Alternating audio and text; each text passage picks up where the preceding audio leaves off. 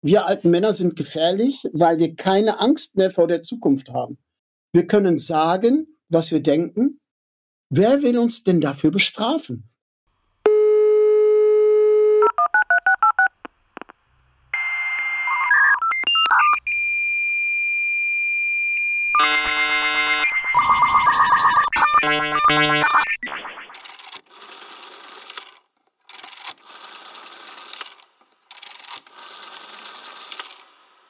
Der nachfolgende Podcast gehört zu einer Serie, die anlässlich des 60. Geburtstags von Professor Dr. Daniel Süß produziert wurde.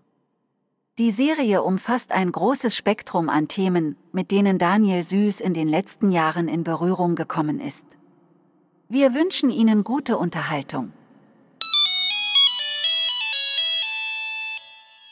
Ja, ein herzliches Willkommen zu unserem Gespräch hier. Wer hier sitzt, werden wir gleich noch erfahren. Unser Thema ist alte weiße Männer. Und wir sind hier in der Villa Siemens in Berlin. Ich denke, dass es gut ist, wenn wir miteinander zunächst mal uns vorstellen. Wer von euch mag anfangen? Dann übernehme ich hier als eine Art Hausherr der Siemens Villa in Berlin-Langwitz. Mein Name ist Thomas Thiessen. Ich bin der Rektor der BSP, Business and Law School, Hochschule für Management und Recht hier in Berlin-Langwitz. Mein Name ist Volker Schulte. Ich bin von der Fachhochschule Nordwestschweiz, arbeite da an der Hochschule für Wirtschaft und bin so ein bisschen fokussiert auf die Themen Gesundheitsmanagement, Leadership und achtsame Führung. Christoph Steinebach ist mein Name. Ich bin Direktor des Departements Angewandte Psychologie der Zürcher Hochschule für angewandte Wissenschaft. Dass wir hier zu dritt zusammensitzen, hat einen konkreten Grund, nämlich ein Kollege und Freund von uns, Daniel Süß, ist gerade gestern 60 geworden. Und wir wollen gerne diesen Podcast miteinander gestalten zum Thema alte weiße Männer. Das Thema ist naheliegend. 60 Jahre hat etwas mit Alter zu tun und Altern und zum anderen auch als Geschenk für Daniel. Wo habt ihr Daniel zum ersten Mal erlebt? Also ich habe den Daniel noch recht gut im Kopf, wo ich ihn zum ersten Mal gesehen habe. Ich habe mal vor acht Jahren für anderthalb, zwei Jahre bei euch an der ZHAW gearbeitet, schon ganz frisch damals im Toni-Areal. Und mir ist es damals sehr aufgefallen, dass der Daniel Süß eine sehr äh, angenehme Art hat, auf die Leute zuzugehen, äh, sich zurückhält in vielen Dingen und trotzdem sehr freundlich und herzlich auf seine Mitarbeitenden und überhaupt auf die Kolleginnen und Kollegen zugeht. Und das hat mir sehr, sehr gefallen. Das habe ich noch im Kopf. Und ich habe natürlich seitdem immer wieder die Gelegenheit gehabt, die gute Gelegenheit gehabt, mit Daniel auch was zu unternehmen.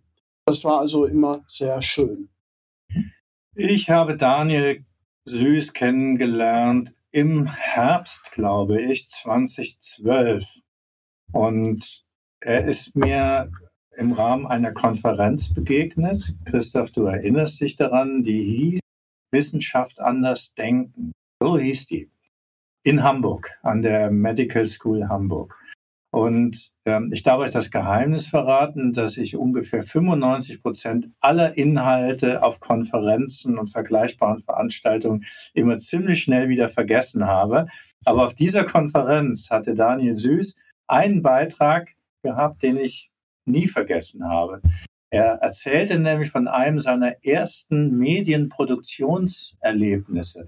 Ich weiß nicht genau, ob Daniel Medienwissenschaftler ist, Christoph. Er ist Psychologe und Medienwissenschaftler. Genau. So, so hängt das nämlich zusammen. Und er erzählte von einer seiner ersten Produktionen als Jugendlicher mit dem erschütternden, fürchterlichen Titel Die Rache des Toten. Davon hat er erzählt, von dem Storyboard und was er damit alles so gemacht hat und wie er das produziert hat. Und dass es eines seiner frühesten Produktionserlebnisse war. Und das hat er auch psychologisch eingeordnet. Und das fand ich so herrlich, dass ich es bis heute nicht vergessen habe. Die Rache des Toten. Das hört sich an irgendwie wie so eine Edgar Wallace-Verfilmung, gell? Viel schlimmer, viel unheimlicher, finde mhm. ich. Mhm. Ich habe Daniel Süß kennengelernt in meiner Zeit, bevor ich eigentlich an der ZHAW angefangen habe. Damals war das noch die HAP, die Hochschule für angewandte Psychologie und das IAP in der Minerva-Straße, Merkurstraße. Und ich war so als externer Experte, Begleiter von dem einen oder anderen Projekt. Und Daniel Süß war mit dabei. Und was mich ganz stark beeindruckt hat, ist Daniels Fähigkeit, zuzuhören und sich mit Bedacht einzubringen. Und das, was Daniel dann einbringt, hat einen sehr, sehr starken Fundus in seiner Person und auch in dem, was ihm als Wissenschaftler wichtig ist. Und das schätze ich sehr und habe das über die Jahre immer wieder erlebt. Das ist interessant, Christoph. Jetzt wird mir das erst klar, tatsächlich. Diese Geschichte, warum die bei mir hängen geblieben ist, weil sie ein ganz persönliches, auch autobiografisches Ereignis bei Daniel Süß verbunden hat mit einem wissenschaftlichen Kontext. Also eigentlich das, was du auch beschreibst, dieses, mhm. sagen wir mal, also dass er sehr stark was Persönliches reingibt in das, was er abstrahiert, das, was er wissenschaftlich betrachtet. Und jetzt wird mir eigentlich klar, weshalb ich das, diese Geschichte nie vergessen habe. Wir haben, als es darum ging, worüber könnten wir denn den Podcast machen, überlegt, was passt. Und biografisch ist die 60 ja eine Marke. Irgendwie, auch eine Zuschreibung. Und das hat etwas mit Altern zu tun. Und natürlich mit Mannsein. Und es hat etwas damit zu tun, wie wir in der Kultur sozialisiert sind. Und das Thema alte weiße Männer kam dann in den Sinn. Vielleicht auch, weil das gerade so in der, in der Tagespresse wieder so ein Thema geworden ist. Und erst fand ich es einfach nur lustig und dann bin ich immer nachdenklicher geworden. Als ich das Thema gehört wie, was hat das bei euch ausgelöst? Also ich musste erst mal lachen, weil dann plötzlich mir auch klar wurde, du wirst eingeladen für eine Diskussion über alte weiße Männer. Also wird davon ausgegangen, dass ich auch schon so einer bin. Und in der Tat ist das so. Jetzt muss man aber eins wissen, also der Ralf Dahrendorf, der Soziologe, der berühmte Soziologe, der nachher auch im englischen, im britischen Oberhaus äh, war, der hat immer unterschieden zwischen dem biologischen und dem gefühlten Alter. Und der Ralf Dahrendorf, der an der School of Economics auch unterrichtet hat und auch Direktor war. Also wenn man so will, ein Kollege, wenn auch viel auf einem anderen Niveau, als wir jetzt hier unterwegs sind. Der hat auch grundsätzlich immer gesagt, er sei 19 Jahre alt gefühlt und körperlich war er dann schon über 70. Ich fand das sehr, sehr spannend. Und das ist eigentlich die eine Geschichte, die mir dazu einfällt. Die andere Geschichte ist natürlich, dass man heute, wenn man diesen Begriff hört, äh, alte weiße Männer, ähm, dass das negativ konnotiert ist, weil es Macht, Geschlechterdominanz und eigentlich alle Übel so der Welt, die man kennt, äh, mit diesem äh, Begriff oder mit dieser Zuschreibung verbindet. Ja, wie ging es mir, als ich die Einladung bekommen habe, daran teilzunehmen? Alte weiße Männer ihr als Psychologen werdet das jetzt entwicklungspsychologisch wahrscheinlich sofort widerlegen können, was ich sage. Aber in meiner Selbstbetrachtung, in der biografischen Selbstbetrachtung, habe ich, sehe ich bei mir drei Lebensphasen. Die Kindheit, dann die, wie sagt man dazu, die Adoleszenz, äh, so bis zum 17. Lebensjahr und dann der Rest bis heute. Insofern äh, alte weiße Männer, das ergänzt das, was du sagst, Volker, dass er sich so fühlt wie 19. Ein bisschen geht es mir auch so. Mhm. Gleichwohl müssen wir uns ja den Realitäten stellen. Und ich habe mir überlegt, was macht den heutigen 61-jährigen Thomas Thiessen im Vergleich zu dem 18-, 19-Jährigen eigentlich, also was stellt den Unterschied dar? Und was bedeutet Lebenserfahrung? Ich war immer geneigt, das nicht überzubewerten. Die Lebenserfahrung. Ich muss aber tatsächlich sagen, gerade im beruflichen Kontext, gerade dort, dass die Erfahrung der nicht nur Jahre, sondern der Jahrzehnte äh, für mich selbst einen ganz bedeutenden Fundus darstellen. Insofern ist die Konnotation bei mir nicht negativ. Ähm, allerdings, wenn ich sie, äh, wenn ich diesen Be Begriff auf die politische Diskussion zurückführe, aus der heraus er entstanden ist, hat das einen ganz unangenehmen, sehr verengenden Nachgeschmack oder Beigeschmack. Das schon, das schon. Das, was äh, ihr beide jetzt auch betont, ist so die biografische Perspektive da drin. Letztlich auch, dann hat es was zu tun mit Weisheit also klugem Lebensverständnis. Äh, das erwerbe ich mir über die Jahre durch die Erfahrungen in meiner Entwicklung, indem ich aus dem, was ich da erfahre, kluge Schlüsse ziehe. Und das ist was, was sehr hilfreich ist über das Leben hinweg so. Ähm, das, was eine Zuschreibung ist, die Zuschreibung auf alte weiße Männer hat viel zu tun mit Macht und hat viel zu tun mit Privilegien. Und wenn ich jetzt uns drei so anschaue, ich weiß, dass wir alle drei katholisch sozialisiert sind und äh, zumindest mal die katholische Kirche ist ja ein Paradebeispiel, in dem das Klischee alter weißer Mann ja dann auch gespielt wird. Und so. Also das ist, denke ich, dann auch etwas, was in dieser problematischen Seite der politischen soziologischen, sozialgesellschaftlichen Seite wirklich auch äh, schwierig ist. Ich habe da zu dieser Thematik eigentlich so zwei Meinungen oder sagen wir mal zwei Ansichten. Also grundsätzlich mal, wenn man diesen Begriff auseinander nimmt, alte weiße Männer, dann wird das Alter angesprochen, das Geschlecht angesprochen und die Rasse angesprochen. Und natürlich hat es diese negative Konnotation, weil man sagt, das sind diejenigen, die auch die Macht und so weiter haben. Ähm, woher kommt das eigentlich? Dieser Begriff taucht 1998 zum ersten Mal auf von einer US-amerikanischen Feministin, Betty Friedan heißt die, und die hat die Republikaner als einen Zitat Haufen dreckiger, alter, weißer Männer bezeichnet da ist das eigentlich so aufgetaucht. Deswegen auch diese Negativkonnotation. Ich kann mich auch noch erinnern, ich war auf einer Kom äh, Kommissionssitzung der WHO in Genf. Du warst ja damals auch ab und zu mit äh, bei der Gesundheitsdirektion dort, äh, Direktion für Erziehung. Und wir hatten da zum Thema Occupational Health eine Sitzung. Und da war ein indischer Kollege, äh, der kam aus Neu-Delhi da war der äh, Barack Obama ganz frisch gewählt und dann sagte der, Old White Man is finished. Da haben wir eigentlich alle zugestimmt, aber der Backlash kam trotzdem, denn wir haben einen Trump gehabt und wir haben heute einen Putin. Also ganz so weg ist das eigentlich noch nicht. Vielleicht, wenn ich noch eine Sache sagen darf, bevor ich diesen Gedanken vergesse, äh, mit der positiven Konnotation.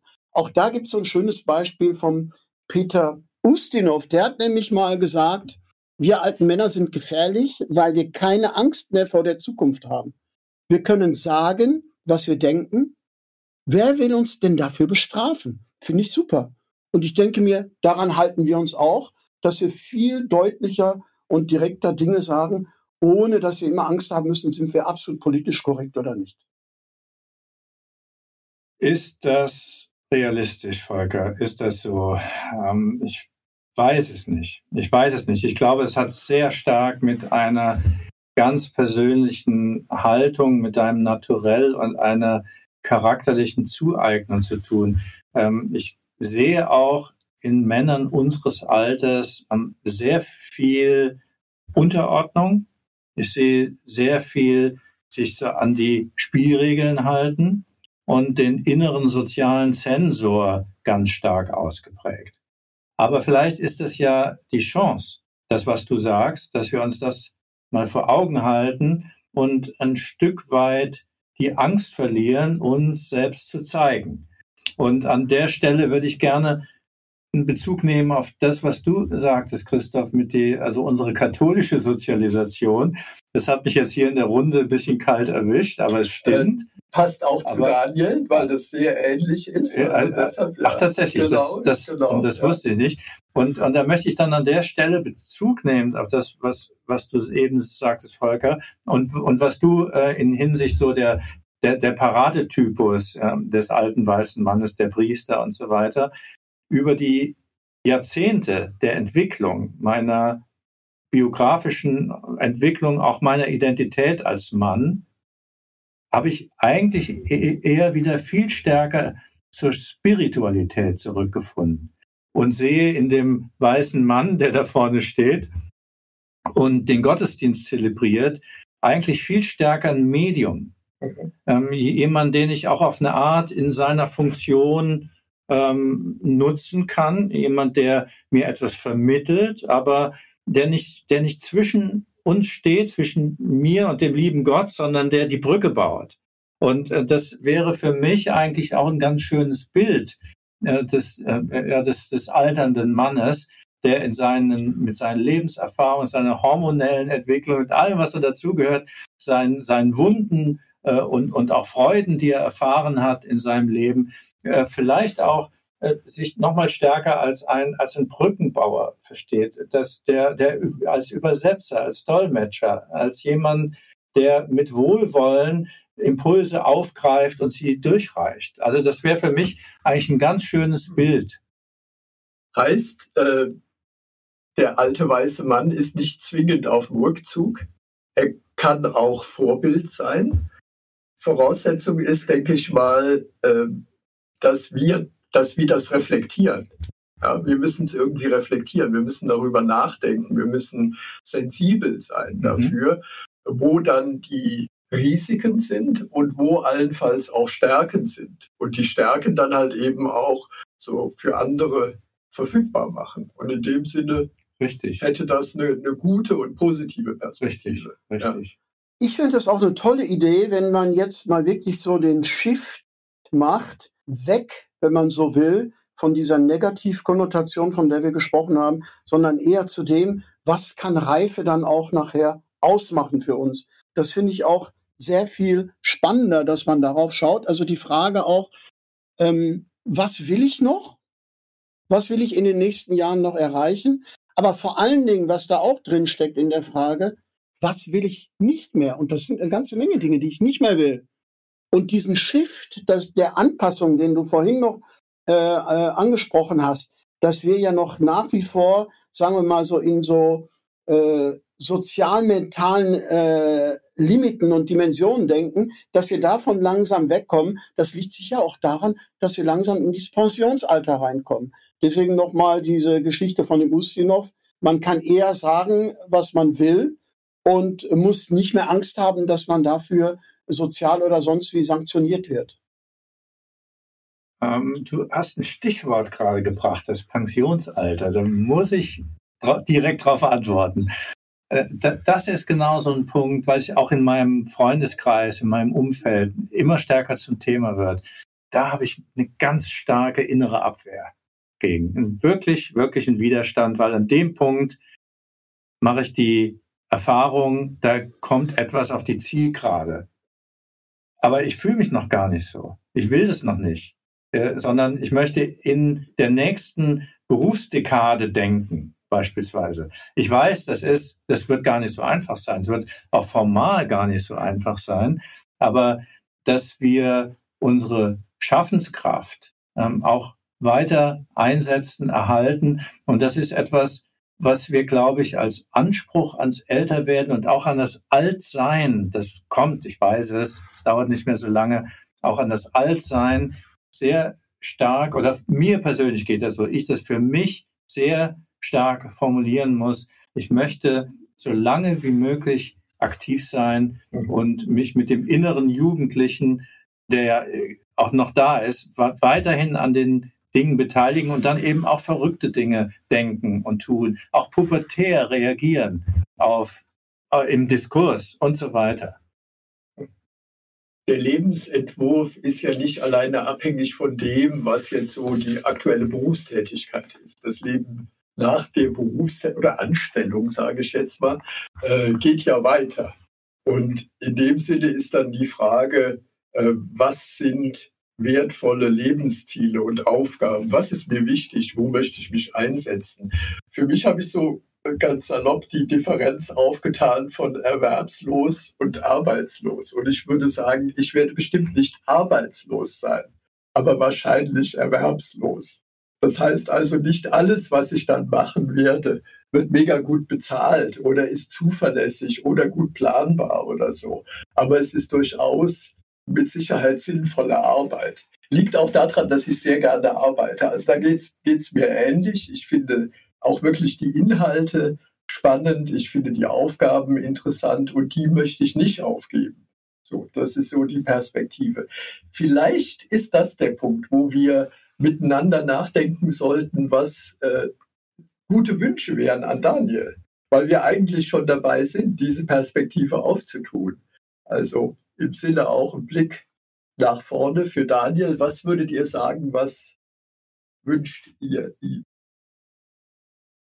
Ausgehend von dem, was wir jetzt diskutiert haben, dass die Pensionierung keine Zäsur ist, sondern dass es danach weitergeht. Und da werden wir alle äh, offene Türen einrennen, weil wir den ähnlichen Mindset haben. So wird das auch mit Sicherheit, obwohl er noch mehr Zeit hat, auch bei Daniel sein, da bin ich ganz sicher.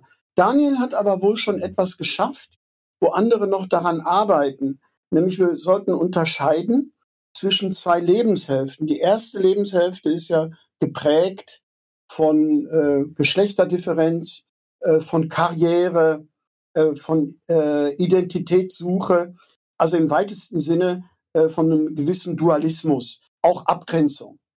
Und die zweite Lebenshälfte ist doch eher so geprägt, dass wir versuchen, mit allen auch klarzukommen, mehr die Harmonie zu finden im Leben, auch mit Leuten, die komplett unterschiedlich sind. Diese zwei Lebenshälften, also die erste, sagen wir mal, unreife oder diejenige, wo man noch mit den Ellbogen unterwegs ist und jene, wo man sich aufmacht, wo eigentlich es nicht mehr notwendig ist, immer Dramen zu haben und Dramen zu spielen. Ich denke, da ist Daniel schon sehr stark drin, weil er von seinem ganzen Naturell, von seinem Charakter her nie derjenige war, der jetzt offensiv äh, auf Leute zugeht, um unbedingt seine Meinung durchzudrücken, sondern wirklich äh, mit Verstand, mit Empathie versucht, auch subtil äh, Dinge weiterzubringen. Und das äh, schätze ich sehr an ihm. Das ist ein ganz hoher Wert und äh, das ist erstrebenswert. Das ist sehr schön, Volker, wirklich. Wie kann ich das ergänzen an Wünschen für Daniel? zwei Dinge vielleicht. Das eine, dass er weiterhin so mutig bleibt, sogar noch mutiger wird, persönliche Erfahrungen und sich selbst zu zeigen, das zu verbinden mit seiner wissenschaftlichen Arbeit. So wie er mich damals gefangen hat mit der Rache des Toten. Und ein zweiter Wunsch wäre, damit zusammenhängt, dass er eine Verbindung hält zu diesem Jungen oder Jugendlichen, der damals diesen Film produziert hat, also das Storyboard ausgedacht hat, Horrorfilm wahrscheinlich, und, äh, und das auch produziert hat, dass er die Verbindung äh, zu sich als, als jungem Daniel behält und auch charakterliche Zuordnungen in die nächsten Lebensjahre, also aus dieser Zeit in die nächsten Lebensjahre mitnimmt und darüber vielleicht innerlich auch ju so jugendlich bleibt, wie er, wie er ja tatsächlich auch ist. Das wäre das wär ein Wunsch, äh, den ich ihm gerne mitgeben möchte. Ich greife all das gerne auf und, und bestärke das und schließe an aus dieser Perspektive heraus, dass wir im Leben mehr und mehr an Erfahrung, an Wissen, an Kompetenzen erwerben. Und ich bin sicher, dass Daniel all die Kompetenzen und Fähigkeiten in sich hat, um auch im Sinne dieser Wünsche voranzukommen. Und das finde ich beeindruckend und gut. Und ich wünsche mir von Daniel, dass er vieles von dem auch teilt, wie er es bisher getan hat, weil er den Menschen, so wie er ist, gut tut. Ich danke euch für das Gespräch. Sehr gerne. Gerne, vielen Dank, Christoph.